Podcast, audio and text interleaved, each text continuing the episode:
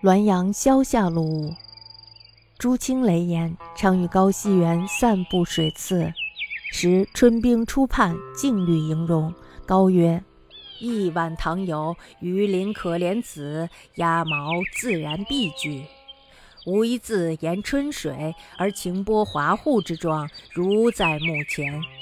悉不记其姓名矣。”朱沉思未对间，老柳树后有人语曰。此初唐刘希夷时，非晚唐也。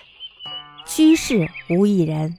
诸悚然曰：“白日见鬼矣。”高微笑曰：“哈，如此鬼，见亦大家，但恐不肯相见耳。”对数三一而行，归简流失，果有此二语。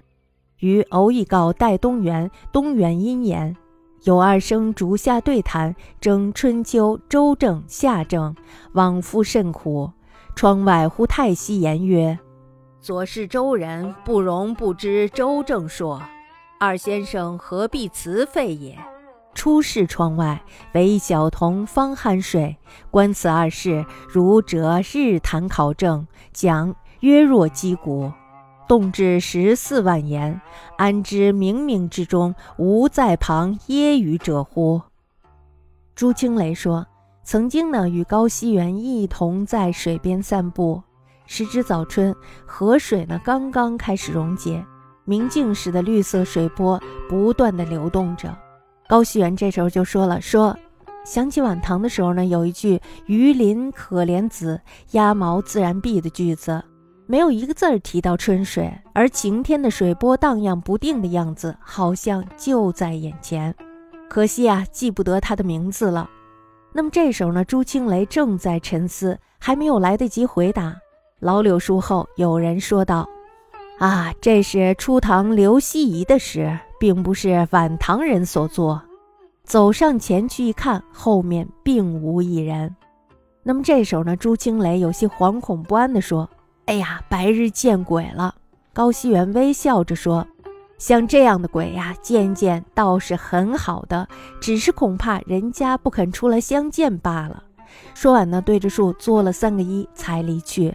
后来呢，翻检刘希夷的事，果然有此二句。我偶然呢，把这事儿告诉了戴东原。那么戴东原呢，接过了这个话头，说。有两个书生呀，在灯下交谈，争论春秋的历法是周代的还是夏代的，言来语去僵持不下。这时候呢，忽听窗外有人叹息一声，说：“哎，左氏是周氏人，不会不知道周代的历法。两位先生何必费那么多的话呀？”这两个人呢，听到这句话，就到窗外去查看，外面呢，只有一个小童正在酣睡。那么从这两件事来看，儒家学者天天谈考证，讲尚书尧典的话说茶道上古，动不动呢就至于十四万字儿，怎么知道渺渺茫茫之中没有人在旁边嘲笑呢？这表达了纪晓岚他对现在的书生的一种嘲笑。